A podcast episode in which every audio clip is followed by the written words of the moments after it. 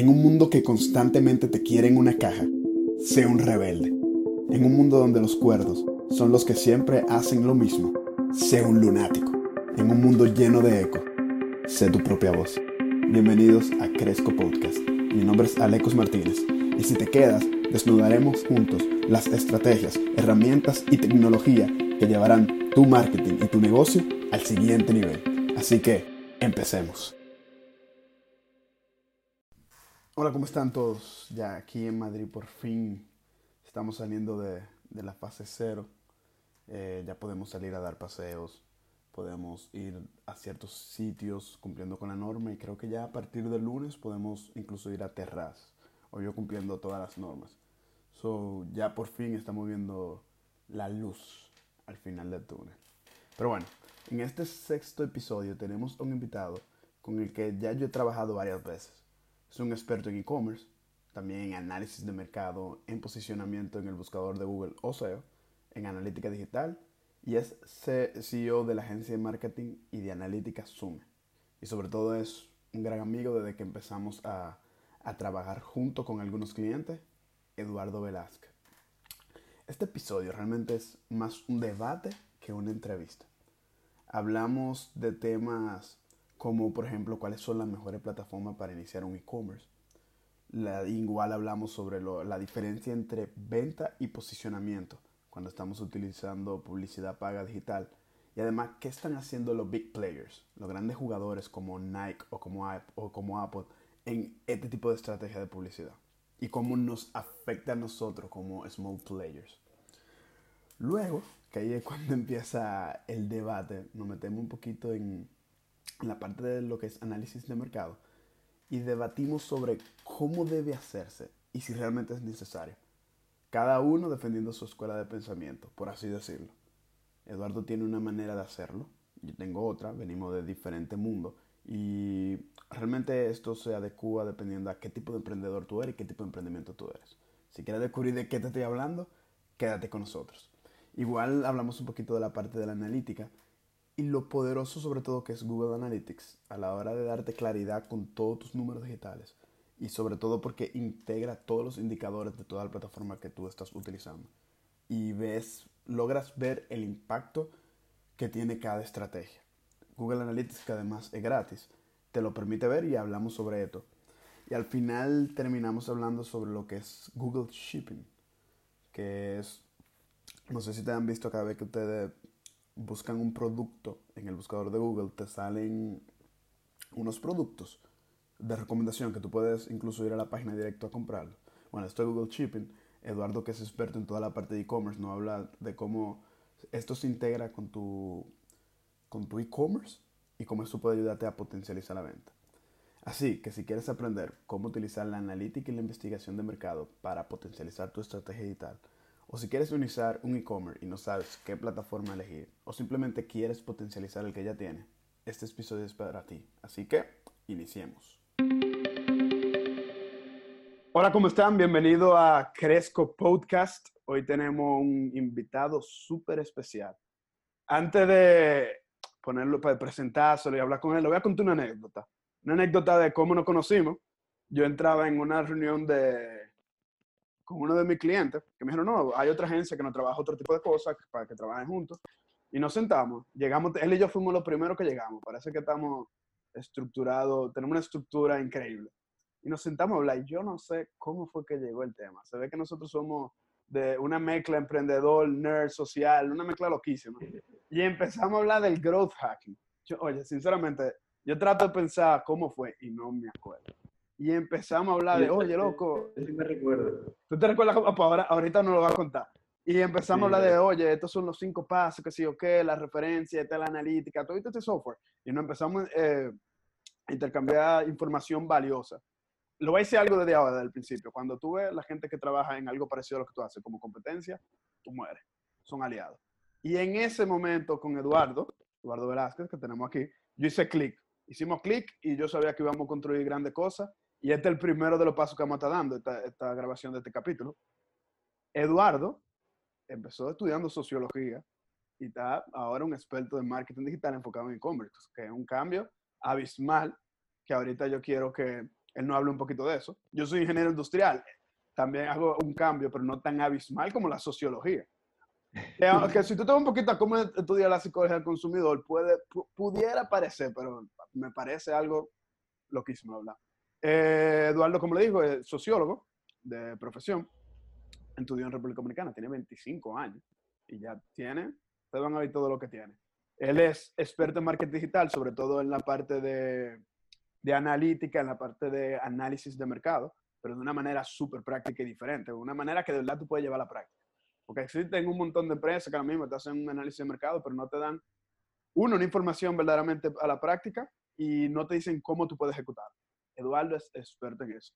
También, el, como ustedes saben, yo me dedico más a la parte de email y de social ads, de social media. Eduardo es quien yo le pregunto todo lo de Google.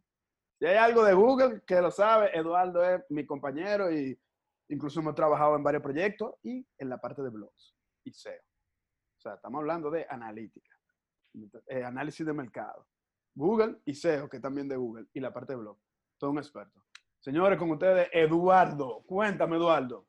Bueno, antes que nada, gracias, Alecos, por primero invitación y segundo, semejante introducción. Eh, de verdad que me honra y viniendo de ti, esas palabras me, me llenan de mucho gozo y me conmueven. Eh, pero pues respondiendo la, la historia, ¿verdad? De cómo nos conocimos. Yo me recuerdo por qué nosotros terminamos hablando de growth hacking. Es que yo estoy desarrollando una aplicación de mm, analítica para e-commerce. Una aplicación tan desarrollo de nuestra empresa justo porque nosotros ofreciendo el servicio manual, digamos, a los offline, a los clientes como agencia, dijimos, bueno, acá nosotros podemos hacer un servicio. Y yo en esos días andaba así, eh, perdón, un servicio no, una aplicación. Y nosotros andábamos haciendo una encuesta en estos días, de eso fue en diciembre de 2019. Y yo estaba eh, preguntando a la gente así como, mira, ¿qué tú opinas de esto? Y me recuerdo que Alecos me habló del, del embudo pirata, el clásico embudo pirata.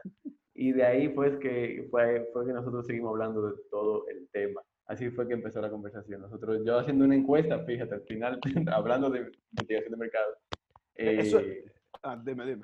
Sí, sí, no. Eso es lo importante de cuando tú puedes ver a la gente que se dedica a lo mismo que tú, como sinergia, que mira cómo potencializamos los conocimientos. Y desde ese día hemos estado potencializando, hemos preguntado a clientes que hasta no tenemos como un, oye, ¿cómo se hace eso? Y tú vas creciendo mucho en esta área. Y se vienen proyectos juntos, se vienen varias cosas. Prepárense, prepárense para lo que vamos a anunciar, no aquí, pero pronto. Una cosa que no le dije, eh, Eduardo tiene su propia agencia donde, donde trabaja todos los servicios que comunica al principio, se llama Sume.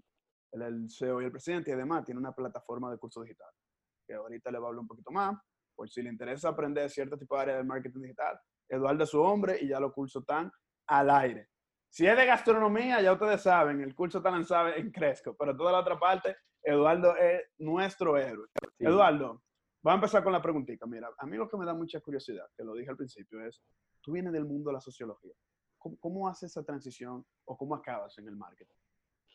Ok, sí, yo estudié sociología en la Universidad Autónoma de Santo Domingo, en la UAS. Y em, siempre como me gustó mucho entender el comportamiento de la gente, la sociedad y demás. Y terminé, de hecho, yo estaba como mi entorno, yo, tenía amigos que eran muy intelectuales, de hecho había otro que estudiaba sociología. Mi primer trabajo fue con, una, con un señor que estaba haciendo un doctorado en sociología. Y bueno, porque yo dije, voy a estudiar esto, pues me gustó. Eh, como que lo probé, me gustó y yo estaba leyendo mucha filosofía en mi adolescencia. Tenía, yo me gradué del colegio con 16 años y fue con 16 que entonces que ya empecé como a leer toda esa cosa y bueno, decidí estudiar eso. Y con ese mismo señor que me dio mi primer trabajo, justo en el primer, segundo semestre de la, de la carrera, yo tenía 17 años. Me recuerdo inclusive que mis padres tuvieron que firmar una carta de que ellos aprobaban, aprobaban que yo trabajara como menor de edad. Eh, yo tenía mi cédula y todo, pero de menor. Y entonces ahí en esa empresa se hacía investigación de mercado, investigación sobre todo a, a, lo dentro de las empresas, como de servicio, a satisfacción de empleados, ese tipo de cosas. Entonces yo, yo, yo estaba estudiando sociología que el pensum de sociología en la UAS es súper enfocado a la investigación. Eh, yo hice en la carrera como algunas 20, 20 investigaciones más o menos, de la, de, por materias. Hay siete materias que son nada más de investigación. Y luego entonces trabajando con el señor fui cogiendo experiencia, duré ahí tres años eh, en, esa, en esa empresa. Entonces, yo, mi, mi introducción el mundo del marketing viene justo por la investigación de mercado. Yo luego de que salí de esa empresa, fui a trabajar en una ONG, en esa ONG fui director nacional de investigación, duré ahí como un año y medio más o menos, haciendo investigaciones todavía no, de, no tanto de mercado, sino ahora eran investigaciones sociales, estudios de pobreza, de economía, de habitabilidad, de viviendas, etcétera, etcétera. Y entonces luego de ahí paso, entonces me voy a trabajar a una agencia de investigación de mercado ya de las más grandes de América Latina, una franquicia está en siete países de América Latina, y ahí duró un tiempo también, entonces como que voy aprendiendo. Ya en este punto yo tengo cinco, a, cinco años en el área, seis años en el área ya, trabajando investigación de mercados, y fui aprendiendo del marketing, sobre todo en la última, en la última agencia donde estaba, porque eran estudios ya más, dirigidos a la, a la publicidad, a, generar insights del, del consumidor, a validar cosas, a encontrar nichos nuevos de mercado. Fue muy, muy, muy, muy intensa la experiencia, eh, en sentido positivo de la palabra, y aprendí muchísimo. Entonces, cuando salgo de ahí, entonces me independizo, y ya cuando yo me independizo, ya me había graduado de, la universidad y estaba yo con ganas de aprender, y me puse a aprender e-commerce en agosto, octubre, desde el 2016, entonces yo aprendí e-commerce. Empecé con Amazon, Amazon FBA, con, bueno, tú, tú, que estás en, España, ¿tú conoces a Hermo Benito? No, no. Hermo Benito, él es experto en España de e-commerce y de FBA, de Amazon FBA. Eh, y yo empecé a estudiar con Hermo. Hermo es mi primer maestro de e-commerce. De, de, de, hecho, ayer entré al, a la plataforma de cursos de él porque muy buen contenido lo que ofrece y su canal YouTube también. Entonces, nada, ahí empecé la aventura de ya como independiente, como freelance, a trabajar clientes de estas áreas, sobre todo de investigación de mercado. Y pasó, pasó interesante que cuando nosotros empezamos a hacer investigación de mercado, entonces nuestros clientes eran agencias. Y todo lo que yo no aprendí en un grado de marketing, yo lo aprendí trabajando con agencias. O sea, y eso ha sido los últimos tres años más o menos de, con las agencias, viendo cómo se hacen las cosas en vivo y en directo, yo me recuerdo una vez yo pregunté, ah, me hablaron de una estrategia push and pull de, de, de, branding, yo qué es eso, Entonces, como tú, vas a interrumpir de una vez, perdón Eduardo, porque yo conozco la estrategia push and pull en ingeniería industrial, es un método de producción. Dino, ahora más sin con de una vez explícame qué es eso de push and pull en, en la parte de branding, porque ni yo sé.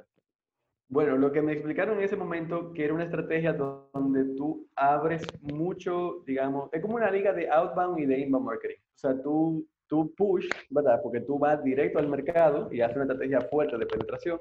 Y pull, porque también tú haces al mismo tiempo inbound marketing para que el cliente venga a ti.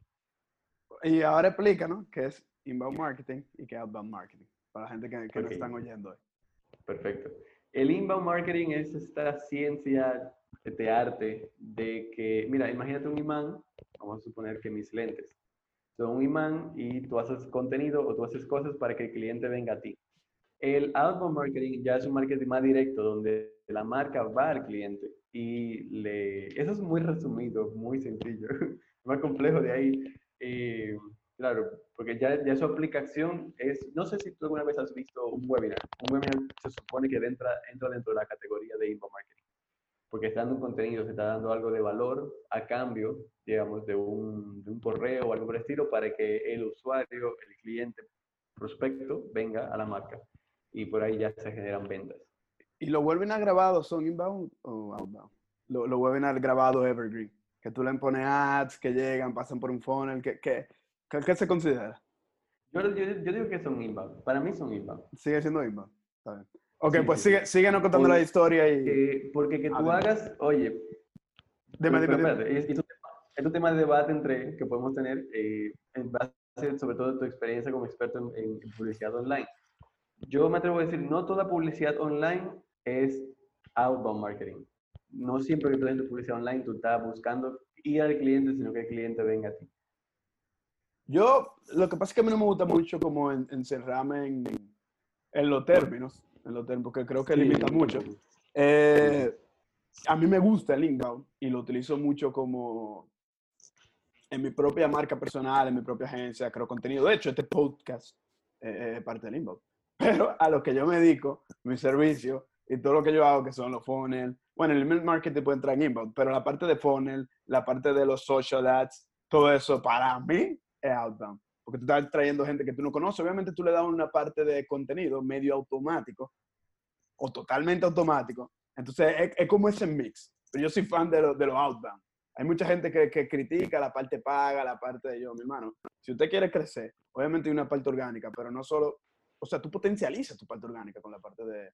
Pero eso es interesante porque inbound marketing no solamente es orgánico, es que depende de lo que yo estoy promoviendo. Si yo te estoy promoviendo, y de hecho, es una estrategia de un e-commerce puede tener perfectamente ambas cosas, donde yo atraigo un cliente con contenido, pero después le hago una oferta durísimo y, y, voy y lo busco. O sea, como un poco, un poco de ambas cosas. No es, eso no está escrito en piedra.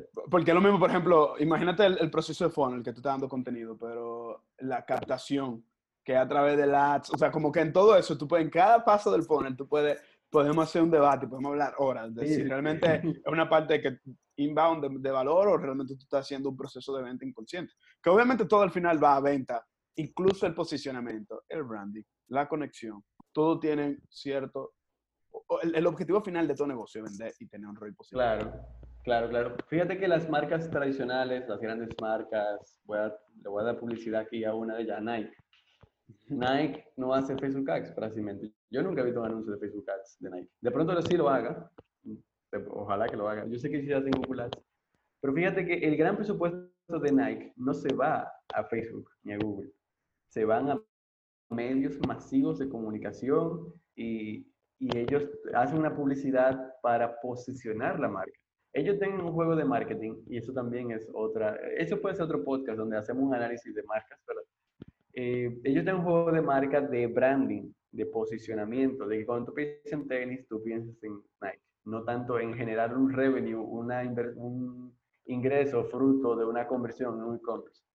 Eh, son frutas distintas. Ellos sí lo ven, pero a un nivel mucho más macro. O sea, siempre, olvídate, siempre, siempre hay un ejercicio de ROI, porque más ellos, que ellos están cotizados en bolsa, entonces ellos tienen que responderle a los shareholders. Entonces, el, como que el ROI juega un papel muy importante, pero probablemente ellos no lo ven, sea, ellos lo ven a un nivel muy diferente. No es de que, mira, que estoy viendo mi Facebook Ads y estoy viendo de que cuál fue el, el, el cost per acquisition. Ellos, su costo por adquisición lo tienen que ver en, en, en, un, en un Excel o en una plantilla de Excel en una plantilla de SAP. y ellos ven como, ok, mi costo de industrialización completo fue tal, dividido entre unidad vendida. Mi costo de marketing completo de posicionamiento tal. Pero son otros juegos que probablemente la mayoría de... Claro, claro. Por, no decir el 100% de gente que no oye no está dentro ahí. Claro, nosotros hacemos publicidad y dijimos, bueno, emitimos mil dólares y facturamos dos mil, tuvimos 50% de ganancia. Un poco de la... De hecho, yo ahora me estoy leyendo el libro Traffic, que es de, de Russell ¿verdad? El dueño de ClipFunnels. Que no, Russell, dame ver el apellido exactamente, en inglés no es mejor, mi gente. Que el, el, el, dueño, ajá, exacto, el dueño de ClickFunnels. Y él habla de los tráficos, y él habla de qué pasó, por ejemplo, cuando estaba Google, ¿verdad? Como que todo el mundo, los Google Ads eran baratísimos. O sea, los Google Ads era una locura. Y muchos de estos gurús del marketing que tú ves, incluyendo Gary Vee, que tenía su plataforma El Vino, y ellos crecieron fue con, con Google Ads porque no había nadie. Pero sí, y ellos hacen una comparación como con Thanos, como que el dueño de, de Google eh, hace el, el, chapeo con los dedos, subió el precio como al triple y como el 70% de la gente que dependía de Google Ads solamente desapareció. Y hacen esa comparación, por eso él, crea ese libro, Traffic, cómo crea tráfico. O sea, sí te habla del pago, pero te habla del orgánico. Eh, y dice como que Mark Zuckerberg lo puede hacer en cualquier momento. ¿Por qué? Porque él habla que realmente esa gente lo que más le interesaba era la empresa grande. ¿Ok? Por eso te lo traigo aquí a, a colisión. Ellos dicen, a mí lo que me importa es Nike, es Apple, Adidas, que son la gente que menos molestan porque no dependen de una conversión y representan el 90-95% de su, de, su, de su mercado, de su ROI. Entonces ellos hicieron, yo subí los precios, ellos me lo van a seguir pagando porque yo quiero la atención, ellos no me van a estar molestando. Vienen todos estos pequeños negocios que me molestan todos los días porque dependen de una conversión. Y en ese momento hubo un cambio que parece que la estrategia es sumamente importante. Por eso el 80% de los emprendedores online desaparecieron cuando Google hizo ese cambio. Estoy hablando de varios años atrás, 5 o 6 o más. Google, Google, Google subió los precios, Google Ads, y desaparecieron. Entonces ahí juega entra en juego tener verdaderas estrategias de negocio. Porque Google Ads simplemente es una herramienta para potencializar. pero tú tenías que tener otra cosa y tenías que tener un, un marketing 360 para que el costo de adquisición bajara o para que subiera el lifetime value de, tu cliente. Y, eso es muy interesante ese libro. Y dice que en social ads, por eso ahora mismo Google Ads es más caro que, Facebook. Obviamente poderoso, hay que hacer la dos y hay que hacer también los ads en audio, que todavía no entra mucho en Latinoamérica, programática y frente a cosas. Pero social ads está muy barato, pero se estima que en cualquier momento van a hacer lo mismo. De hecho, están subiendo los precios ya. no me acuerdo, al principio de año yo la vi. O sea, ¿cuánto había subido el, costo por mil impresiones, el CPM en los ads? Era muchísimo, ¿eh? O sea, casi se dobló. O sea, si tú, si tú miras el histórico, el CPM en Instagram y Facebook ha venido subiendo cada año, desde el 2014, 15 para acá. Cada año es más costoso de pronto no te, te salga. Mira, con el tema Google Ads es que tú sí inviertes más, pero también obtienes un ROI mejor, si sabes hacerlo, por lo menos. Claro. Eh, entonces, un ROI es un retorno de la inversión, por cierto, por si alguien no, no, lo sabe. pero bueno, seguimos. Y te iba a decir, justo por esto de iniciar este comentario, yo nunca he visto un Facebook Ads de Apple. Apple, yo soy fan Apple, me encanta su marketing, yo nunca he visto Facebook Ads, pero ellos están en YouTube, que es más caro, pero ¿qué pasa? Es mil veces más visual. Cuando nacieron, cuando lanzaron el nuevo iPhone, que es una locura, súper low cost para todo, lo que, para todo lo que hay, lanzaron hace como un mes, yo estaba viendo, yo me puse a ver, tienen ads, y me metí YouTube, tienen unos ads, tienen unos ads tan visual que dan una gana de comprar Probablemente están en plataforma un poquito más cara con esa estrategia de posicionamiento, pero lo que pasa es que ellos están, claro, en, ellos, están en otro juego. Ellos están en otro juego. ellos juegan al branding. Ellos lo juegan al posicionamiento. Al, posicionamiento. A que la marca y el, y el consumidor se unan, sean como, porque por ejemplo, parte del éxito de Apple es justamente eso. Tener Apple, tener un iPhone, tener una Mac, es pertenecer a una tribu. Una comunidad. Habla de eso. Y eso, ellos no, ellos están esperando obtener un retorno de una conversión que sea en publicidad online, como decíamos anteriormente. Ellos están buscando posicionarse y que ese posicionamiento entonces se traduzca en compras. Usted yo estaba viendo ayer en una clase, una clase de una máster que estoy haciendo, que hablaba de que lo que da más valor, el valor más percibido para un cliente dentro de una marca, es pertenecer a una tribu. O sea, que el tú tener ese producto hable de por sí solo. O sea, no es funcionalidad, no es más barato, es una mezcla de valor percibido con funcionalidad, pero que se traduce en que tú no tienes ni que hablar. Tú tienes eso, o sea, tú tienes, imagínate un Apple, y tú perteneces a una tribu, eso habla de ti, eso habla de que tú eres innovador, y ahí, o sea, cuando tú logras posicionar tu marca, eso es una estrategia de posicionamiento, de hecho, cuando tú logras posicionar tu marca, ahí, el, tú puedes cobrar lo que tú quieras, y la gente te va a comprar, porque por, por, por dos efectos psicológicos, que es uno, el pertenecer, y dos, el, pertenecer a algo diferente con el que tú te sientes identificado. Eso son una de las necesidades más básicas del ser humano. Después de, obviamente, comida. En, un nivel de realización alto, el pertenecer y la comunidad un valor alto, y eso es lo que juega. Claro. Hay, hay dos libros sobre eso, sobre el tema de las tribus. Uno se llama literalmente Tribus, de Seth Godin, que es un un clásico del marketing. Y el otro es Expert Secrets de Russell Brunson. Mm, anterior. Justamente.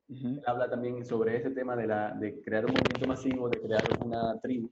Y a nivel ya de, vamos a hacer un análisis del consumidor, vamos un poco al área de la investigación de mercado. Uno de los elementos del consumidor de hoy es lo que le llaman la posverdad. Nosotros estamos viviendo el tiempo de mucha incertidumbre y de mucha subjetividad en, en lo que las marcas establecen como estándares del colectivo. Lo repito, estamos viviendo tiempos de mucha subjetividad, de que el consumidor es muy, muy, como que, muy incrédulo y muy, eh, decir la palabra? Muy, cuestiona mucho lo que una marca establece como el único modelo o los únicos modelos de la realidad eh, sobre un tema en particular. Entonces, fíjate, eso, eso, eso podría ser también otro, otro, otro estudio, otra conversación, que hagamos un análisis de la publicidad antes y la publicidad ahora. De hecho, de marcas como, como Nike, Coca-Cola, etc.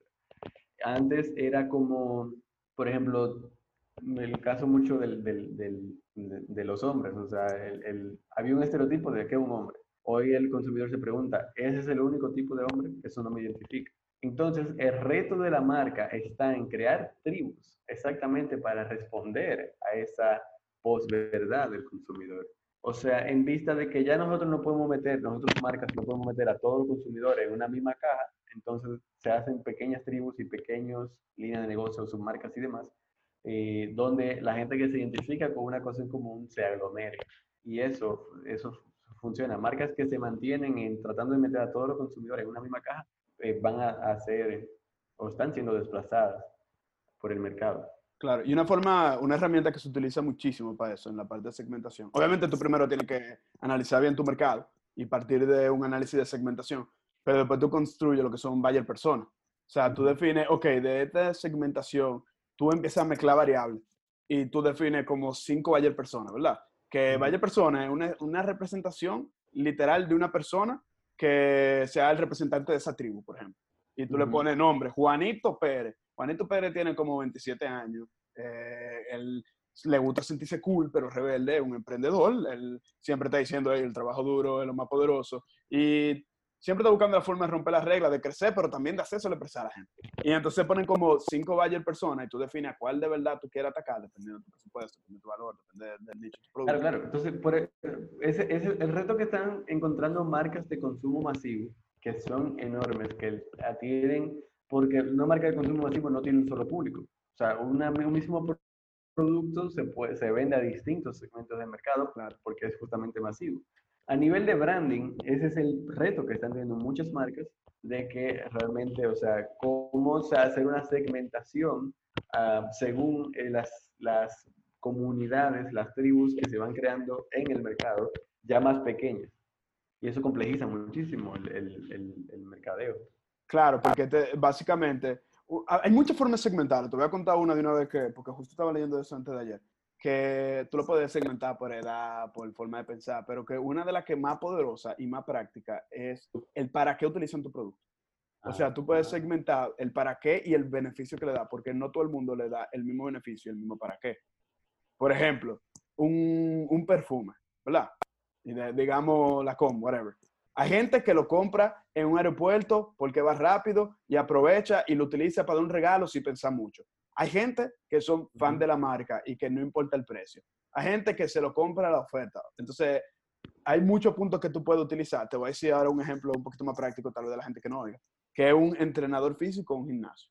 Hay gente que va para tener cuadritos y está súper cortado, literal. Hay gente que va para tener un estilo de vida saludable. Hay gente que va a socializar y literal a tirarse fotos y hay gente que lo hace por salud. Entonces, esos son los para qué e incluso los beneficios. Y tú puedes, si tú quieres aterrizar y tú no tienes tanta información, tú lo puedes revisar bajo ese modelo. Entonces, como una manera práctica de cómo, de cómo segmentar tu vaya persona es el para qué lo utiliza y el, y el beneficio que le da, que es un poquito, es un poquito lo mismo. Eso como y ahí, ahí Alex, se suma lo que te decía de la actitud, porque también es un tema actitudinal. O sea, la actitud y el uso no, no están divorciados, sino son parte, son cara a la misma moneda.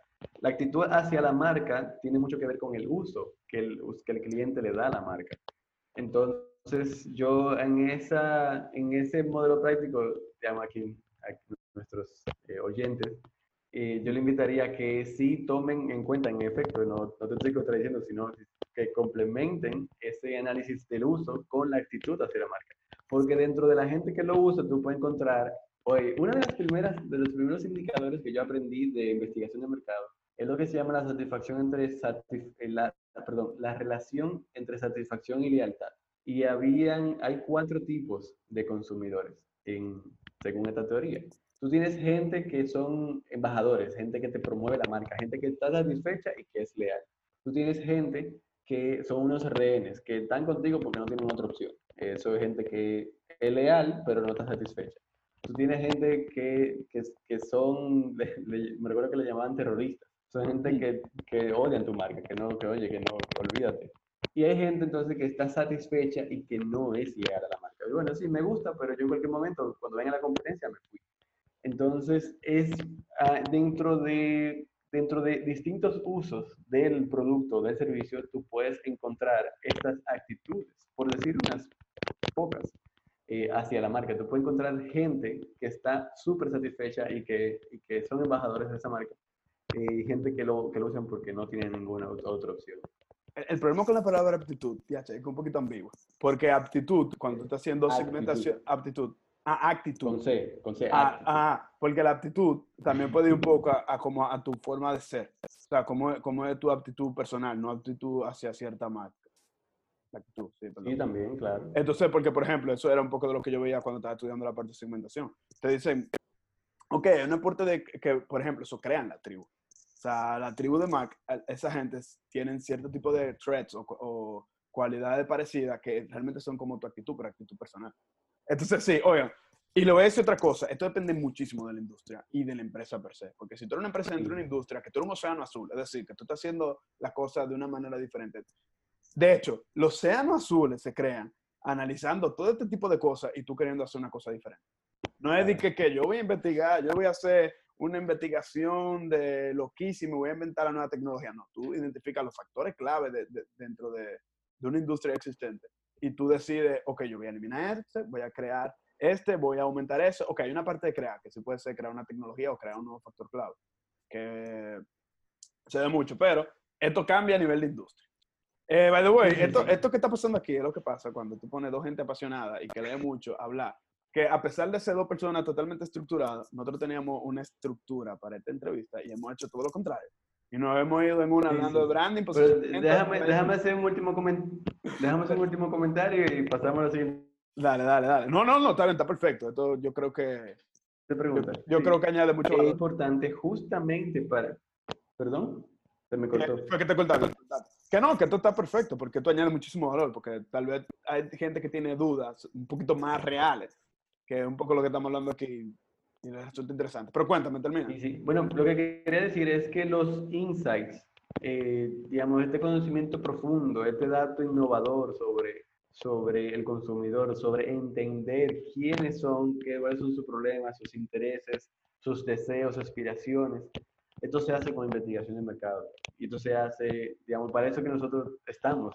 Para eso, eso es uno de los principales beneficios de, de investigar un mercado, porque si esto se hace de manera, hay muchas maneras de hacerlo, eh, pero yo soy muy partidario de hacerlo, digamos, profesionalmente para estar seguro de la información que se tiene. Yo siempre digo que no saber es tan caro, es más caro que saber. Entonces, si una marca, si tú estás, por ejemplo, luchando que tú tenías ventas estables y estaba creciendo y ahora de repente no, eh, es muy posible que sea porque el consumidor ya cambió y cambió la, la, que de pronto es una generación nueva, hay un nuevo competidor en el mercado, hay una nueva tendencia en el mercado, entonces la marca debe adaptarse a eso para, para sobrevivir, no solamente, sino también para tener éxito allí, porque la gente, o sea, sobre todo nosotros debemos entender que estamos trabajando con personas. Las personas somos complejas, algunas somos más sencillas que otras, otras somos súper complejos. Eh, y pero sobre todo estamos en constante cambio y el mercado es una dinámica de constante cambio. Entonces, si, si bueno, si, si ese es tu caso, investiga tu mercado, me puedes contactar y yo con gusto. Tenemos varios artículos sobre cómo se hace investigación de mercado y por ahí. Esta, eh, esta, conversación es perfecta porque tú y yo somos literal de dos corrientes diferentes. Yo soy lo opuesto a ti. Ojo, yo soy una persona muy numérica, yo soy una persona muy analítica y creo en el poder de los números. De hecho, yo soy ingeniero pero yo también creo mucho en el prueba y error. Ojo, yo sí creo que la, la, una, las razones por las cuales las empresas fracasan al inicio es porque no entienden al cliente, no entienden su propuesta de valor y no tienen una estrategia de negocio real. Porque el marketing, por eso en mi curso, que estamos hablando de payola, o sea, yo empiezo, la gente, yo, yo lancé el curso de que es marketing digital avanzado, enfocado en Facebook Ads, que al final decidí también poner el email marketing y funnel, pero mis dos primeros módulos son cómo analizar tu modelo de negocio, cómo saber cuál es tu propuesta de valor y de segmentación. Te me preguntas, what the fuck es eso? Yo, men, si tú no entiendes eso, por más, o sea, la estrategia, la gente tiene que entender que la estrategia de marketing digital son herramientas. Claro. La, la herramienta de marketing digital, todo viene dado de cuál es tu propuesta de valor, incluyendo diferenciación, cuál es tu mercado. De verdad la gente necesita eso. Y lo otro es que es una estrategia real de negocio que esté detrás de, de cada herramienta digital que tú conoces. Pero, claro. pero el, yo creo en el análisis de mercado, pero yo creo que también es el, mundo demasiado cambiante. Eso es lo mismo que tú sí, Sí, sí. Entonces yo creo que a veces uno tiene que empezar Ojo, ninguna de las dos respuestas está mala, por si acaso. Aquí no, no estamos, estamos debatiendo sanamente. Tú tienes que empezar, obviamente bajo ciertos supuestos que tú sí investigas y que tú sí defines, tú tienes que tener ciertos supuestos, pero tal vez no tan deep. Y empezar, y empezar después con la información que tú estás recibiendo, moldeando tu pasa, Perdón, lo que pasa es que la investigación de mercado tiene distintas etapas. Dímelas, por favor, dímelas. Quiero saber, de verdad, no, no sé cómo... Porque yo, yo vengo de mi mundo de ingeniería industrial, que a mí me daban una base de datos loquísima, que yo tenía que hacer modelación matemática, que en, cierto nivel de industria es importante y tú tienes acceso a diferentes tipos de cosas. Entonces yo estoy, cuando me, me hablan de un análisis de mercado analítico muy profundo y profesional, yo me voy hacia ese mundo, que en un mundo operativo tiene un impacto altísimo, pero en un mundo de marketing yo he visto muchas empresas, incluyendo yo cuando empecé a emprender, que en esa parte de análisis tan estructurado se queda. Entonces, dime eso diferente, importante. Ya entramos en tema ahora, mi gente. Eduardo, ilumínanos. Entonces, la investigación a la que yo me refería hace un momento es de la primera etapa de investigación. Es de investigación donde yo valido un mercado, donde yo eh, veo qué nichos hay, qué nuevas tendencias hay, el mercado cambió, qué nueva tendencia está cambiando, qué quiere el consumidor. Y es como la etapa, yo le llamo la etapa de descubrimiento. De hecho, en mi libro, La Guía Básica para Aprender, la pueden encontrar en Amazon. Eh, estoy, yo la explico justamente porque en el libro hacemos ese tipo de investigación que es para validar que una idea de un negocio o de un producto, un servicio, tiene demanda, tiene oferta, analizar los competidores y demás. Luego, más adelante de que la empresa eh, creció, avanzó y, por ejemplo, está haciendo publicidad en medios sociales, hay una, hay una investigación que se hace para validar la publicidad, para validar que lo que la marca está haciendo funcionando. Por ejemplo, bueno, justo ayer y hoy en la mañana, yo estuve trabajando una cotización para un estudio de, de recordación publicitaria. Aquí en esta etapa me interesa saber quién es, o sea, qué tan efectiva fue mi publicidad. Yo, por ejemplo, en Facebook voy a tirar tres anuncios y voy a empezar a hacer test A-B, voy a empezar a, a, ver una serie de parámetros y medir la publicidad de mis, de mis eh, perdón, el desempeño de mi publicidad. También estás en esta etapa, voy a hacer diferentes estudios, voy a comprender si, si, por ejemplo, y esto es algo muy importante, si en efecto el aumento de la, de la publicidad se tradujo en ventas y si se relacionan en mi negocio, porque no siempre una empresa vende más cuando se promociona más. En una tercera etapa de investigación de mercados es ya cuando yo tengo una audiencia construida, ya yo tengo una clientela y yo investigo esa clientela. Yo le pregunto qué quiere, yo la, las analizo. Por ejemplo, si, si tú tienes una empresa, tú tienes un departamento de servicio al cliente y vamos a suponer que tú recibes al día 100 clientes, a esos 100 clientes tú le puedes hacer una investigación y ver qué ellos quieren, cómo evalúan tu servicio, qué les gustaría, por qué, por ejemplo, te eligen a ti por encima de la competencia, etcétera, etcétera. Pero para llegar ahí, la marca debe tener, primero, servicio al cliente, segundo, una audiencia, eh, o sea, una audiencia o una clientela ya más sólida. Entonces, por eso, por eso yo lo divido por, por etapas, porque eh, y, y ni siquiera son necesariamente en línea recta las dos, la, la dos y la tres, pero la tercera por lo general se hace sí al inicio de un proyecto, al inicio de una idea o el lanzamiento de algo, porque es para ver cómo está el mercado con relación a eso. Entonces, si nosotros, el, por ejemplo, yo estoy de acuerdo contigo en que, en que nosotros no podemos solamente quedarnos en investigación, sino que también debemos hacer la prueba y error. Pero la prueba y error se debe hacer también con, con datos y analíticamente, y por eso tenemos las, etapas 2 y 3 de la investigación del mercado. No, no, no, me toma mal. O sea, dos cosas primero. El, yo soy, como te dije, creyente en los números. Lo que pasa es que no todo el mundo se puede dar el lujo de... O, o, en cierta industria no hay cierto acceso a datos. Y cuando tú no tienes cierto acceso a datos, tú, o sea, la validez del estudio a veces e, es difícil. Obviamente, si tú contratas una empresa como la tuya, que se va a asegurar de que de que el análisis esté bien hecho, de que tenga validez, de que la muestra sea significativa y todo lo demás, la parte estadística, bien, pero no, no todas las empresas pueden, uno. Dos, que era un poco lo que yo vi cuando yo trabajaba en consultoría. Eh, la gente no hace lo mismo que dice.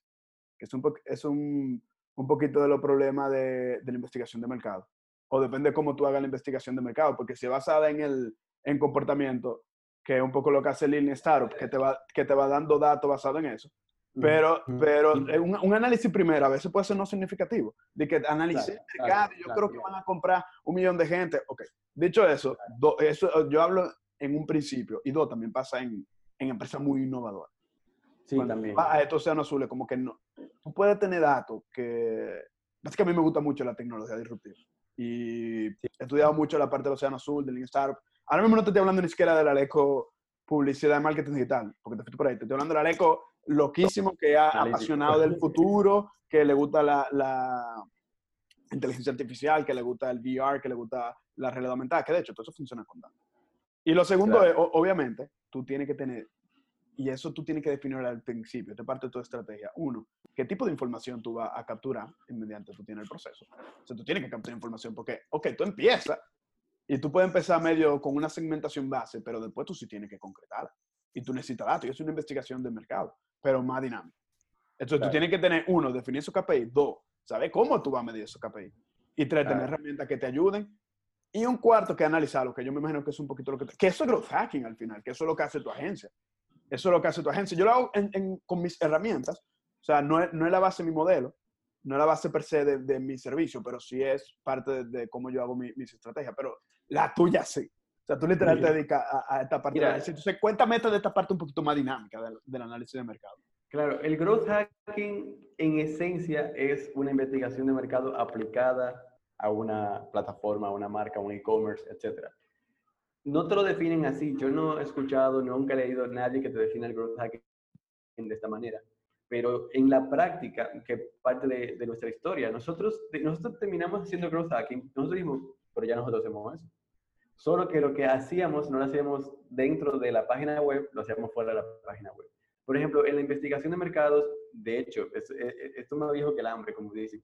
Estuve leyendo hace unas semanas un libro de mi papá, mi papá estudió mercadeo, del libro es de 1981, donde habla de, los, de la prueba de productos, de los test de productos. Entonces, digamos, el marketing, la investigación de mercado tiene décadas investigando que si, por ejemplo, yo tengo el lapicero, vamos a ver aquí, ¿cuál, cuál vende más? ¿El, rojo, perdón, el negro o el rojo? O sea, la investigación de mercado tiene décadas haciendo esto. Entonces, el growth hacking es puedes aplicar esta misma lógica dentro de una aplicación, eso es la parte de análisis, y luego la gran pregunta es, ¿cómo yo hago crecer este, esta marca, este, esta plataforma de manera exponencial y sostenida al mismo tiempo, aunque pueden ser irónicos esos, esos, eh, esos términos. Eh, exponencial digo que, que, que, crezca rápido, pero que se mantenga ese crecimiento en el tiempo. Y y, lleve a unos mejores resultados. Por un caso muy, muy, analizado en el mundo del growth hacking es Dropbox. No sé si ustedes se recuerdan de Dropbox. Dropbox fue, ellos, ellos entendieron cuál era la necesidad de la gente con su servicio con mucha calidad. Ellos entendieron que la gente necesitaba espacio para almacenar sus cosas y ellos y tener todo como mismo lugar y colaborar entre distintas empresas. Ese es, ese es el insight. Ellos saben eso y yo creo una plataforma para eso. Ahora, ¿cómo ellos, hicieron crecer la marca? Por cada persona que tú referirías, tú te ganabas, qué sé yo, creo que eran 500 megabytes o un gigabyte, algo así. Y tú, si tú quieres tener 10 gigabytes, ya tú, tú le habías dado 20 usuarios nuevos a, Dropbox. Esa estrategia de growth hacking hizo que Dropbox se posicionara súper rápido y fue ese creciendo. Entonces, fíjate que hay una mezcla de ambas cosas, tanto la parte analítica de, de investigación como la parte ya creativa de, de mercadeo, de, de, el plan de marketing, las estrategias para hacer crecer esa, esa, esa marca, ese producto, esa plataforma, pero con el fundamento de los datos, con la información que ya sé. Y luego está entonces la constante optimización de, de esas, de esas eh, cosas que se van haciendo en el camino. Sí, mira, para terminar con la parte analítica que nos fuimos, nos fuimos, creo que le va a gustar mucho a la gente. Y se va a identificar con los dos. Eh, como una empresa que no puede hacer lujo de, el lujo de pagar una, una agencia como la tuya para hacer análisis de datos, ¿cómo puede hacer un, un análisis de las competencias, un análisis del mercado básico ellos mismos? ¿Cómo pueden hacerlo? Dame un par de truquitos, un par de tips. Van a mi página y compran mi curso de investigación de mercado digital. No, pero ya, ya sin la payola, así gratis. Imagínate que no. Porque yo soy partidario de que, de que todo está en internet realmente. O sea, cuando tú compras un curso, que es válido, tú estás comprando tres cosas. Uno, apoyo. Dos, una metodología comprobada. Y tres, eh, toda la información ordenada. Es el valor de un curso, porque eso, eso te la acelera al 100% y así yo he crecido. pagando cursos. Claro. Pero, pero, me estoy partiendo desde la idea de que, imagínate que te estoy pidiendo un consejo que tú no gastes ni un peso en educación. Sí, sí, sí. ¿Cómo, cómo, ¿cómo tú lo haces? La magia del curso es que es exactamente, yo te enseño a hacer esto gratis, en, Internet. En Internet, claro. A ver, nosotros hacemos un análisis en distintas plataformas. en Google Trends, eh, tú puedes ver información, Google Ads, Uber Suggest, Alexa de Amazon. Digamos, la magia de lo digital es que es súper medible y todo lo que pasa en Internet se mide y queda registrado en algún lugar. Entonces, si tú quisieras ver, por ejemplo, si un producto o un servicio tiene demanda, una de las cosas en tu mercado, una de las cosas que tú puedes hacer pues, con mucha, eh, y, eso, te va a dar mucha certeza, es hay gente buscándolo en Google. Algo que no se busque en Google con mucha frecuencia es muy probable que tenga poca demanda, por lo menos a nivel digital, porque no todas las categorías del mercado están en, digital. Por ejemplo, el sector construcción. Tú puedes encontrar constructoras que son súper millonarias y que ni tienen página web. Eso es posible, por la naturaleza del sector, o una empresa zona franca, por ejemplo. Entonces, si tu mercado, si es relevante el mercado digital para tu mercado, puedes hacer esto, analizar tendencias en Google Trends, buscar los volúmenes de búsquedas que tiene una palabra clave o, o sea, un término, ¿verdad? Un producto, un servicio, una idea, un contenido en, en motores de búsqueda, en Google, en Bing, en Yahoo, en, YouTube, que es el segundo motor de búsqueda del mundo. Em, y, y puedes ir viendo por ahí también. También otra cosa, otro análisis también es si hay gente que está vendiendo eso. Vamos a suponer que tú quieres lanzar un, un producto nuevo. Si hay otras personas vendiendo ese producto, es con toda probabilidad ese producto tiene demanda también. Porque la, las, o sea, hay, un comercio, hay un mercado que está pasando. Entonces, eh, resumiendo esta pregunta, te decía Google Trends, Google Ads, Facebook Ads, por ejemplo, en análisis de las audiencias de Facebook Ads, haciendo una buena segmentación, tú puedes saber el tamaño de gente que Facebook tiene, entonces le llamamos la audiencia pasiva, eh, como qué, qué, tan grande es ese mercado en esa, en esa red social. Eh, también tenemos ya, bueno, esto sí es gratuito, en nuestra página hay una, eh, una matriz de análisis de la competencia, la puedes bajar y en esa matriz de un Excel lo, te vamos guiando a través de unas preguntas para que tú compares hasta cinco competidores de lo que ellos ofrecen, sus precios, a quién ellos les hablan, cómo hacen su, su mercadeo, eh, si están en redes sociales, etcétera, etcétera, etcétera.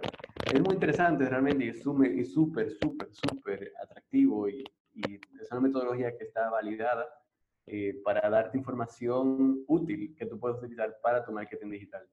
Ya si tú quisieras en otro momento o dentro de esta misma investigación hacer una encuesta, preguntarle cosas directamente a la, a la gente, pues yo también tengo un curso de encuestas, la payola. Eh, pero esto también tú tienes aplicaciones que te permiten hacer encuestas de manera ya como un service, mandar un formulario a alguien y preguntarlo y demás cosas. Entonces, por ahí... Me gustó, me gustó, poderoso. Buscar información en Internet, buscar los keywords, eso es súper, súper importante. La parte también del, yo no sé si ustedes saben que ustedes pueden acceder al Business Manager totalmente gratuito y pueden, eso mismo que decía Eduardo, o sea, buscar audiencia, tú pones cierto tipo de interés y te puede ir súper específico y gratis tú ves el tamaño del mercado. Incluso eso yo lo uso un poquito cuando la gente me dice aquí en España, ¿no? Y Facebook lo utiliza la gente. Tú puedes incluso medir eso. Tú puedes poner como, ok, métete en España Facebook y mira lo, lo activo, lo activo, el usuario activo. Un montón. Y te lo dicen. Y es incluso más activo que todavía que YouTube y que Instagram. Eh, ok, perfecto. Eduardo, sigamos. Hay una cosa que le pasan a muchos clientes que yo he visto y también a gente fuera, emprendedores, que es que tienen, perfecto, tienen una estrategia de marketing digital súper avanzada. Tienen email marketing, tienen funnel de venta, tienen ads, tienen Google Ads, tienen de todo, pero no saben de dónde viene su ingreso. ¿Qué pasa cuando, cuando tú tienes eso? Que tú no sabes cuál herramienta es la mejor y en cuál tú debes deep down. ¿Por qué pasa eso? Porque, por ejemplo, imagínate una plataforma de email marketing te dice, ok, yo te voy a dar el revenue o el dinero que tú hiciste de, de este email basado en que la gente, una gente que lo leyó y cliqueó en los próximos dos días compró. Pero Facebook Ads hace exactamente lo mismo. Entonces, obviamente tú te tienes que ir a, a quién dio el, dónde se dio el último clic y ese tipo de cosas. ¿cómo tú mides esta analítica? Por favor, Eduardo, cuéntanos. Actualmente la herramienta en excelencia para eso es Google Analytics. Google Analytics tiene una sección de, digamos, imagínate la pantalla, en la barra a la izquierda tiene una sección de comportamiento del usuario eh, y de, adquisición y en una, una de las subpestañas de adquisición es el source, la, fuente. Ahí tú puedes ver de dónde viene tu tráfico, si es orgánico, si es de la publicidad en una red social o en otra, si es por publicidad en Google, etcétera. Y, esa, y te dice ahí mismo la tasa de conversión que tú tienes en cada red social. Ese Google Analytics se hace. Que Google Analytics es gratis, de hecho. Que, que, es gratuito. Ahora yo te tengo una pregunta a ti, Alecos. ¿Cuál entiendes tú que es la mayor dificultad que tiene la gente en eh, hacer estos reportes de analítica? Eh, yo creo que es realmente que me pasó a mí. Ojo, esta pregunta nace, realmente ya lo había hablado con Eduardo, de que a mí me pasaba, o sea, como yo no, mi expertise no es Google. Yo manejo los social ads, que son la, publicidad paga en, en, diferentes redes sociales, el email marketing, la automatización, los phone landing y ahora los chatbots. Pero cada uno a mí me daba una analítica diferente. Y cuando yo, estaba, yo hago un reporte separado, es lo, lo, difícil es la integración. Uno, ya es difícil per se que en algo, que alguna empresa no lo hacen, si quieres hacer un reporte real. Lo difícil para mí, y te lo digo yo incluso como agencia, que tuve que buscar ayuda y apoyo para hacerlo, a ti y a otras personas que me ayudaron y ahora lo estamos haciendo mejor, es la parte de integrar los KPI y que no pase este overlap, lo que yo digo como el overlap, que tú crees que en Drip, bueno, ya le di una payola a una, a una herramienta. Yo uso Drip, por ejemplo, que es una plataforma de email marketing súper poderosa, pero te dice un revenue, tú vas a los ads, te dicen otro, y cuando tú vas a Shopify, eh, tú dices, espérate, no fueron 15, 15, que son 30, fueron 18. ¿Me entiendes? Entonces, la integración de la analítica para mí es lo más difícil. Dos, para alguna persona, interpretarla y tomar decisiones con base a, ese análisis. Entonces, Eduardo, ¿cuál es tu consejo para eso? ya dijiste uno que obviamente usa Analytics para, para, la integración y para saber el, el, de dónde viene el clic, pero ¿cómo tú tomas buenas decisiones basadas en Analytics? Eso, una de, las dificultades que nosotros hemos identificado en el mercado y la aplicación que estamos desarrollando es justamente para simplificar este proceso de cómo yo analizo la data que voy recibiendo de las 5, 7, 10 plataformas que yo utilizo. Entonces, ¿cómo yo genero y evito ese overlap que tú dices entre lo que me dice la plataforma A y lo que me dice la plataforma B? Yo creo que la, la cuestión, digamos, una buena práctica sobre esto es primero tener una buena, una buena integración de cada plataforma con la página web, con el e-commerce. Vamos, vamos, lo voy a enfocar el ejemplo en el e-commerce. Vamos a suponer que tienes una tienda online de productos de peluche. Entonces, tú puedes tener una, una data que te la da una plataforma de publicidad, por ejemplo, con su pixel, donde te dicen, hey, de este anuncio llegó, eh, eh, hubo, se generaron cinco compras. Por, email marketing te dicen, eh, por, e, por, ese correo que enviaste se generaron siete compras. Y Google Analytics, como decía anteriormente, te, te dice, en, total tuviste 12 compras, 5 fueron del anuncio y 7 fueron del correo. Digamos que yo, eh, yo no desprecio lo que me dicen todas las plataformas. Yo empiezo por la de Google Analytics, por la de la web. ¿Por qué? Porque la web, lo que pasa en la web al final es lo que se refleja en tu cuenta, por lo menos en el mundo del e-commerce. Entonces, no siempre lo que una, eh, una de estas plataformas eh, registra como una conversión, una venta, pasa en la vida real. Por ejemplo, una vez, y de hecho, y de hecho, eso también es una habilidad que tiene Google Analytics. Si tú tienes en tu e-commerce una, eh, una opción de que tú puedes hacer que la gente te pague por PayPal o te pague por transferencia, Google Analytics, cuando alguien le da a pagar, haya completado o no la transacción, te lo va a registrar como una venta. Eso es una debilidad que tiene la plataforma. Entonces, el, tener una buena integración y saber de dónde viene cada cosa te va a ayudar mucho a eso, por la parte de, la, de la, analítica, de la web. O sea, yo creo que al final de cuentas se debe eh, enfocar uno en, en, Google Analytics y ver en efecto cuáles compras se generaron. Y eso también es interesante porque la plataforma que tú utilices de e-commerce también te va a dar esa información. Entonces, ¿cómo hacer esta, este cruce entre ambas cosas? Que aquí Eduardo y yo también tenemos opiniones diferentes en la plataforma de de e-commerce. porque a mí me encanta Shopify, yo soy fan de Shopify, me encanta trabajar con Shopify, pero Eduardo que, que pero lo hago para mi propio emprendimiento y muchos, los clientes con los que trabajo conciencialmente trabajan en Shopify, pero Eduardo que se dedica a hacer páginas para clientes, que de hecho hablan un poquito de eso, te voy a, te voy a hacer una pregunta ahora de eso. Eh, ¿Utiliza WooCommerce? ¿Qué tú utilizas? WooCommerce. WooCommerce, que son, son dos plataformas diferentes que te permiten crear tiendas de manera relativamente fácil. Eh, WooCommerce no es la mejor plataforma del mundo, pero es la que a mí me gusta. Lo que pasa es que un poquito más técnica, ¿no? O sea, tú tienes que tener ciertos conocimientos técnicos para, si, si no me equivoco. No, ¿y por, qué, ¿y por qué te gusta a ti? ¿O por qué tú dices que no es la mejor del mundo? ¿Quieres que entremos en ese tema? Eh, antes de, nosotros teníamos planeado, yo quiero que ustedes sepan, que ya yo, ya yo sé que voy a hacer como cuatro podcasts de aquí a dos meses con Eduardo. Yo tenía cuatro temas. Yo quería hablar ah, la segmentación, el análisis de mercado, el, la parte de analítica, la parte de SEO, que Eduardo experto, que después vamos a hablar, ya hoy no lo vamos a hablar, la parte blog, que Eduardo experto, ya no lo habla, y la parte de... Ya no. Y, bueno, tenía otra pregunta que te voy a hacer ahora. El SEO y el blog lo vamos a dejar para el próximo podcast.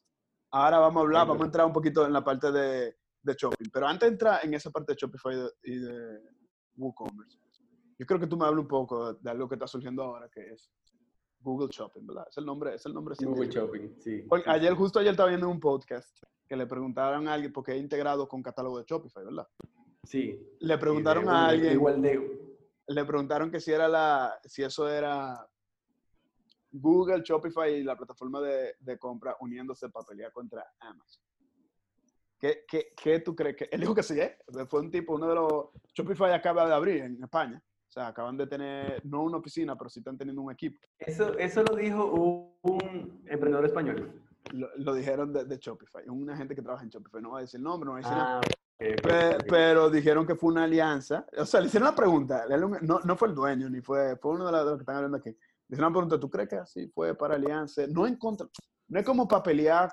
Él dijo, no es directamente para pelear con Amazon, lo que pasa es que Amazon es el monstruo, sino para poder potencializar lo que pasa en Google y en Shopify, que obviamente en cierta forma son competencias. O sea, realmente al final de cuentas, Shopify y Amazon son competencias, aunque él dice, él dice, eh, Amazon es si tú quieres vender mucho, Shopify es si tú quieres crear una marca.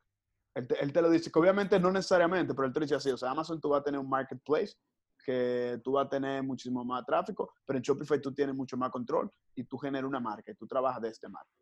En Shopify o WooCommerce o whatever, o sea, digo en tu, en, tu propia tienda. En tu e-commerce, claro. En, tu e-commerce fuera de, de Amazon. Fuera de, Amazon. de hecho, yo no soy muy fan. Tú me preguntaste lo de, ahorita lo de Amazon, de, yo, sé, yo no soy muy fan de Amazon, del FBA.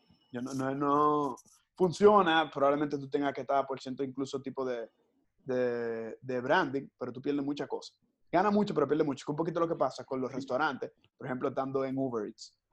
Que, mm. que o sea, obviamente tú estás recibiendo un tráfico, una exposición y tú tienes que estar, pero tú tienes que hacer un esfuerzo de marketing 100% en llevar gente a tu propia plataforma y tener tu propio sistema de delivery porque tu margen te mata. Ok, dado esta introducción, yo creo que tú me cuentes un poco de Google Shopping, que tú le después me hable lo, todo lo que tú me dijiste que quería entrar en tema, porque nos quedan 10 minutos, vamos a darle esos 10 minutos valor de verdad a través del shopping. Cuéntame Google Shopping. Ok, ok, ok. okay. Voy, voy, a ir a Amazon, Google Shopping, WooCommerce y Shopify. Voy en ese orden. ¿Qué pasa con eh, lo de Amazon? Es que Amazon es un marketplace enorme. Amazon tiene, la última vez que yo supe, Amazon tenía un poco más del 50% del mercado online de e-commerce a nivel en Estados Unidos y como el 20% global, algo así. Y, la, y está creciendo y sigue creciendo. Amazon está creciendo mucho. ¿Cuál es la, el tema con Amazon? Es que Amazon es eh, el, digamos, el Google del e-commerce en ese sentido. Es un, un monstruo, es una, una gran compañía en ese sentido y vender, hay mucha competencia, tú te puedes ganar mucho dinero en efecto y de hecho es, es rentable vender en Amazon si se hace correctamente. Eh, y yo no lo descartaría. Si tú quieres, de hecho, si tú tienes inventario en tu, en tu almacén o algo y tú quieres venderlo a través de Amazon, eso puede ser una, una buena cosa. Eh, a ver, entonces, ¿cuál, sobre tu pregunta, que si Google Shopping es una estrategia con Shopify, no, no, realmente, Amazon? Yo quiero que tú me hables un poco de Google Shopping, o sea, qué es, cómo funciona y después tú me digas qué tu, tu opinión. Me gustan las opiniones polémicas. Me gusta, me Ok. gusta, me gusta, me gusta el debate. El Pero debate, primero ok, dime de qué. Mira, eh, Google es la red publicitaria más grande del mundo. Eso ya lo sabemos. Google es dueño, o sea, no solamente están las publicidades por búsqueda, lo que se llama el SEM, el Search Engine Marketing. No solamente cuando te sale que tú buscas, por ejemplo, una maestría en Google y, de- y con toda probabilidad te va a salir un anuncio. Eso es uno de, los, de las publicidades que tiene Google. Pero si tú alguna vez has estado jugando en tu celular y cada 30 segundos te sale un anuncio, eso se hace desde Google. Si tú estás en YouTube y te sale un anuncio, eso es desde Google. Si tú estás leyendo el periódico y te sale un anuncio, ahí en la imagen del periódico, eso es desde Google. un periódico online. tú- claro. ¿eh? Periódico online, porque yo sé que hay gente imaginativa que dice, online, espérate, sí, claro. espérate. Este anuncio del diario libre, ¿a qué me fue Google? No, no, no, es un, periódico online. Entonces, hay una, una plataforma que también es Google Shopping. ¿Qué es Google Shopping? Si tú estás buscando, vamos a suponer unos zapatos rojos y te salen en, digamos, tú tienes la barra de búsqueda y justo abajo de la barra de búsqueda te salen ahí varias, varias, varios productos. Esa es la red de shopping de Google. También te pueden salir a la derecha, en la columna de la derecha. Eh, pero el punto de eso es que te sale el producto con el precio y la tienda online directamente. Entonces, Google Shopping es una, una plataforma que Google habilitó para el retail, para, para que las tiendas online puedan eh, llegar de manera más fácil a un consumidor cla- eh, clasificado, a un prospecto, digamos, que con mayor probabilidad de compra y, que, y facilitar la interacción. Porque en vez de yo ver, imagínate que yo estoy buscando, digo, estos zapatos rojos, estos zapatos negros, lo que sea, un peluche, lo que sea. En vez de yo ir a la tienda y ver en la tienda todos los productos que tengo, Google me los muestra ahí mismo y yo le doy clic al que más me llame la atención.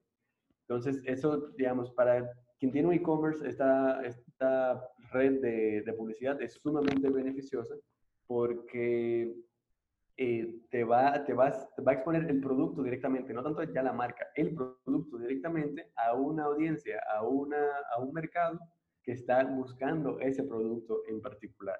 Sobre todo si tú utilizas, por ejemplo, imagínate que yo no solamente busque zapatos negros, sino que yo escriba comprar zapatos negros en Santo Domingo. Entonces, sí, eso es, eso es una palabra clave de una alta intención de, de compra. Eh, y es más probable que si yo, si yo quiero ir a comprar zapatos en Santo Domingo y me sale una publicidad de una tienda que me está vendiendo esos zapatos, eh, de repente es, es- lo, que, lo que pasa es que la, se reduce el proceso y el tiempo entre que yo conozco la marca y el producto y genero una compra directamente. Entonces, eso es Google Shopping. Una, una pregunta, ¿es pago o es orgánico? No que claro. pago. Es pago, Sí, sí, es pago. O sea, es un Pago, ads. claro. Es un ads.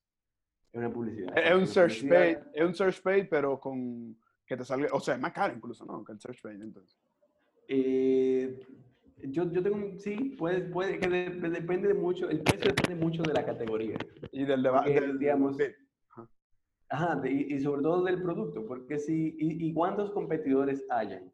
Porque si yo estoy yo solo vendiendo un producto en un, mer- en un nicho muy pequeño, eso puede ser súper barato. Si yo estoy en un mercado sumamente competitivo, por ejemplo, de, de los tenis, yo termino, termino pagando más con toda probabilidad por, el, por el- la adquisición de prospectos de ventas. Otro podcast que vamos a grabar, anótatelo ahí, que está interesante. ¿Vale la pena nicharse? ¿Sí o no? Uf. Anótalo. Y no lo vamos, no vamos a entrar en tema ahora, No, no, pero ahora, no, no, no. tema Sigo, sigo con Google Shopping. que, que es Lo buenísimo. interesante, lo interesante de Google Shopping es que tú no creas el anuncio, ¿cómo te explico? Tú no haces un anuncio para promover un producto eh, específicamente tal cual como se hace en, otras plataformas. Y, eh, ¿A qué me refiero? De que tú no, por ejemplo, tú no vas y le das a crear un anuncio y subes una imagen y le pones un copy y la promocionas. No funciona así. El Google jala la información del producto desde tu plataforma. Mira, eh, se crea lo que se llama un feed. Yo no sé si tú, por ejemplo, si tú hicieras tu podcast en tu misma, en tu misma página web, Alecos, Ujú. eh, se crea un feed, como el de Instagram, por ejemplo, un feed, una, sí, un feed, no sé cómo se dice en español. Pero creo que sí, creo que sí. Y Shopify, por ejemplo, Spotify, si tú estuvieras en Spotify, eh, obtiene esa, la información del podcast de tu feed y la publica. Lo mismo pasa con Google y, la, y, y Google Shopping. Tú por Google Merchant Center, ni siquiera por Google Ads inicialmente, tú primero debes crear tu catálogo de productos en Google Merchant Center, que es una plataforma que ellos tienen para, la, para el retail, para, los, para, para la venta de productos. Y luego ese feed que se crea con tu tienda online es la que se muestra en el producto. Y lo interesante de eso, por ejemplo, si tú actualizaras el producto en la tienda, se actualiza en el anuncio, porque está conectado. Si tú, exactamente. Entonces, eso es Google Shopping. Muy interesante, de hecho, en esos días nosotros sacamos la certificación de eso. ¿Tú lo viste? ¿Cuándo, ¿Cuándo salió? No, ah, sí, sí, lo vi. Sí, en el grupo que estábamos, lo subimos. Sí, sí. lo subiste ahí, lo vi. Estamos certificados eso. ¿Cuándo salió Google Shopping? ¿Con qué tan viejo Google? Tiene como, si no me recuerdo, fue hace como 3, 4 años. Por ahí, ah, okay. 2017. yo, pensaba, yo, pensaba, que era menos. Lo que vi y no, y no he tenido oportunidad de meter. Hay dos cosas que no he tenido oportunidad de meterme que han sido en las últimas dos semanas. Uno, Shopify nació, le, eh, lanzó nuevas funcionalidades eh, que se adectúan más al, al, consumidor, que pronto voy a traer información sobre eso. No me he logrado meter. Y lo otro es Facebook, tiró como tipo Marketplace. Tiró Facebook Shop. sí, sí. no, no, he visto, yo también, yo tengo pendiente de meterme, ver qué, porque no. sí, O sea, el e-commerce se va a transformar, ¿eh? Sí. en mi canal de YouTube quiero hacer una, una, un review de esa plataforma. Avísame para pa yo verlo. Avísame para yo verlo. Entonces, entonces, con el tema de Shopify versus WooCommerce. A ver, yo no soy, yo no estoy en contra de Shopify, ¿ok? Yo no, no, no, nunca he dicho eso y no hablo mal de Shopify. De hecho, yo tengo un artículo, un review sobre Shopify versus WooCommerce. Yo trato de hacer como lo más objetivo posible en, en el comparativo de ambas cosas. Shopify me parece una plataforma súper completa y súper interesante, sobre todo porque hace asequible el e-commerce a un montón de gente. Eh, cuando hice el artículo, eso fue el año pasado, a finales del 2019, Shopify tenía 800 mil usuarios, WooCommerce tenía 81 mil, perdón, perdón, 81 millones de usuarios tenía WooCommerce versus, versus 800 de Shopify. Entonces, eso tiene su razón. WordPress es una plataforma más grande que Shopify, tiene como 20, casi 20 años en el mercado, o sea, eso sí, tiene, su lógica. Pero eso también te habla de lo efectivo que WooCommerce. WooCommerce tiene sus cosas en contra, por ejemplo, de que es un plugin pesado dentro de WordPress.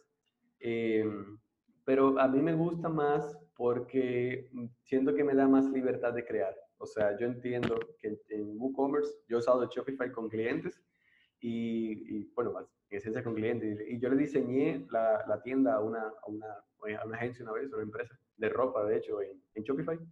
Y, la experiencia de WooCommerce yo no la cambio en la creación de la tienda. Y al final, el producto, digamos, para el fin del consumidor, se puede ver prácticamente igual. Y todo lo que tú puedes crear en Shopify, tú lo puedes crear en WooCommerce, todo lo que tú creas en WooCommerce lo puedes crear en Shopify. Yo creo que la decisión es más ya a lo interno de, del consumidor. Eh, o sea, como lo que a ti te guste, si tú te sientes cómodo con WordPress, mete mano con WordPress, si te sientes cómodo con Shopify. La razón principal por la cual yo abogo por WooCommerce es por la cuota mensual, en esencia. O sea, yo creo que, o sea, como yo no, a mí no me gusta, no me, o sea, yo no pago por Shopify porque lo que yo hago en Shopify para mis objetivos comerciales, WooCommerce me lo da perfectamente sin pagarle un peso mensual. Entonces, y la curva de aprendizaje no es tan difícil. WordPress no es tan difícil de utilizar. WooCommerce es muy sencillo de, utilizar también.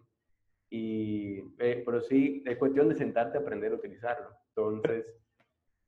Pero la curva de aprendizaje sí es más, sí es más alta, ¿no? O sea, en, puede ser un poco más alta, pero, tú tienes que aprender, tú tienes que aprender WordPress. O sea, tienes que aprender WordPress que o sea, lo que pasa es que probablemente Shopify, o sea, es más fácil empezar. Que por, por, eso mucha gente entra, porque está clic aquí, clic aquí, clic aquí, clic aquí, clic aquí. Claro, claro. Que es lo que decía ahorita. O sea, Shopify está haciendo muy, muy asequible el e-commerce a mucha gente. Y eso yo lo celebro y eso qué bueno y le doy gracias a Dios por Shopify.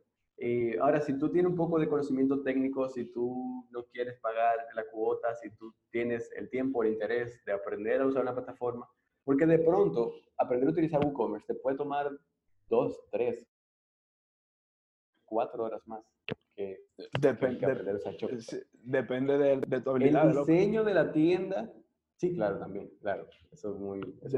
porque tal vez nosotros digamos, en, en, cuatro días lo hacemos, en cuatro horas, whatever, pero porque nosotros somos intuitivos de la computadora. O sea, nosotros agarramos cualquier ah. software, aprendemos, pero hay gente que, hay gente que literal son duros en el negocio, pero no saben usar un Excel. Sí, sí, claro, claro, claro, claro. No, pero yo creo que, que una falsa premisa decir que WooCommerce y WordPress son difíciles de usar, porque no, no eh, no, yo no sé, yo nunca lo he usado, ¿eh? Yo siempre me he ido al interactivo. ¿Cómo, ¿Cómo se cobra? Que tú dijiste que no paga un fee. ¿Cómo WooCommerce? ¿Cómo te paga WooCommerce? ¿Tú no pagas nada? ¿O te quitan una cuota de No, nada. Nada, ni un peso. ¿Y cómo, ¿y cómo WooCommerce hace dinero? Te digo ahora. La WooCommerce te da la, o sea, digamos, tú, cuando lo, que te cobran son las pasarelas de pago que tú utilices cuando tú vendes en WooCommerce, pero WooCommerce te da una mensualidad.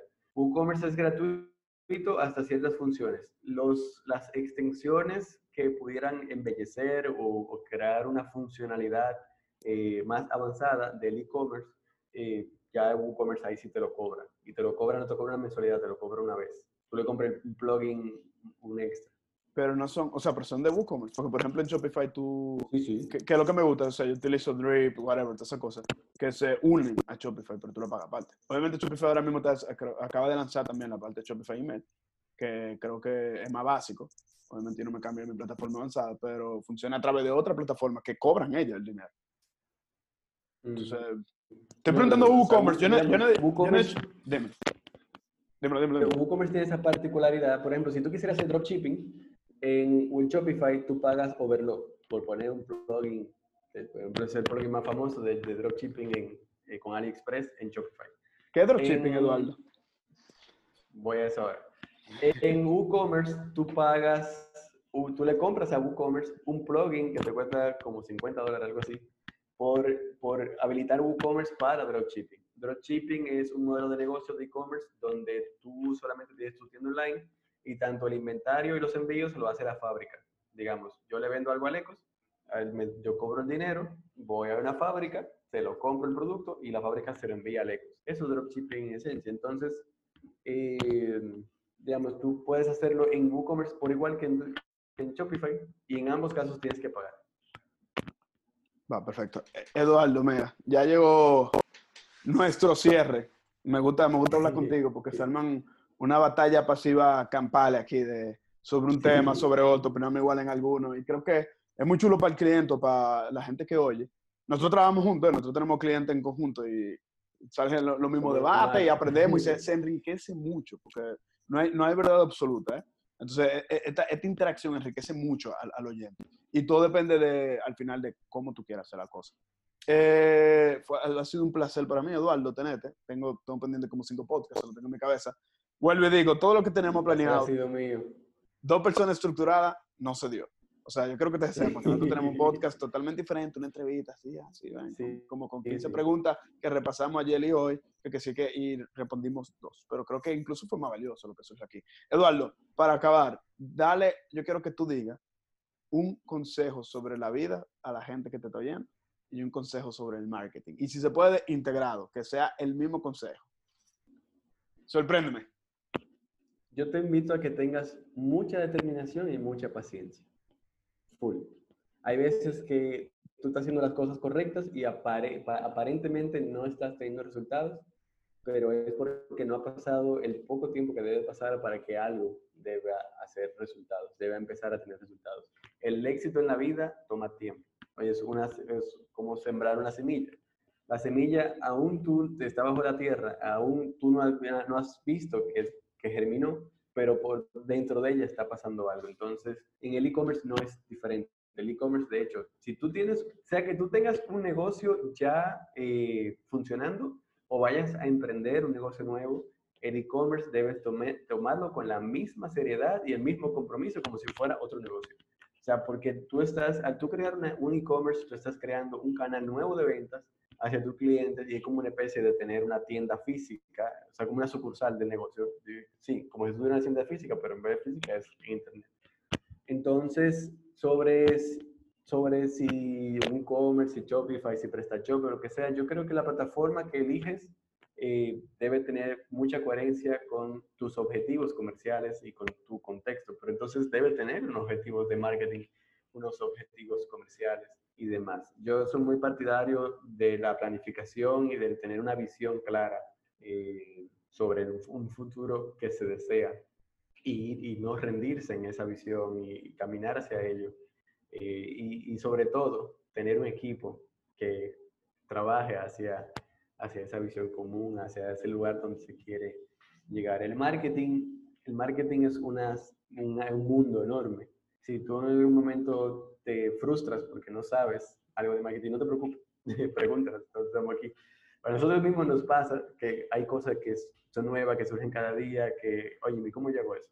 Entonces, eh, digamos que sí, quien tiene una agencia no, está, no está exento de, de, las preguntas y las frustraciones y demás, porque hay, hay casos y hay casos, como dicen. Entonces, eh, pero sí, sí te invito a que busques a alguien que te guíe en el proceso, alguien que ya haya caminado por ahí ah, y sobre todo tener una buena estrategia de marketing tener un negocio es algo bello, es algo hermoso, es una gran oportunidad de impactar vidas, de servir a los demás, de, de crear riquezas, de generar empleo.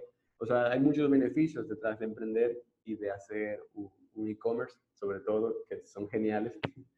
Y nada, ese sería mi consejo a nivel de marketing, que haya una buena estrategia, una buena planificación, que se haga con mucha paciencia y mucha perseverancia.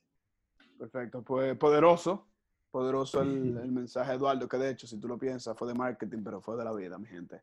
Paciencia y determinación. Así que, mi gente, nos vemos pronto. Gracias, gracias Eduardo, gracias a todos los que nos están escuchando. Gracias, Aleco. Gracias por quedarte hasta el final. Si te gustó el capítulo, dale like, suscríbete y compártelo con tus amigos. Si necesitas que te ayudemos con tu estrategia de Facebook Ads, email marketing o marketing digital per se, escríbenos a nuestras redes Cresco Agency o directamente a Lecos MB y con gusto te ayudaremos. Nos vemos en el próximo episodio y recuerda siempre ser tu propia voz.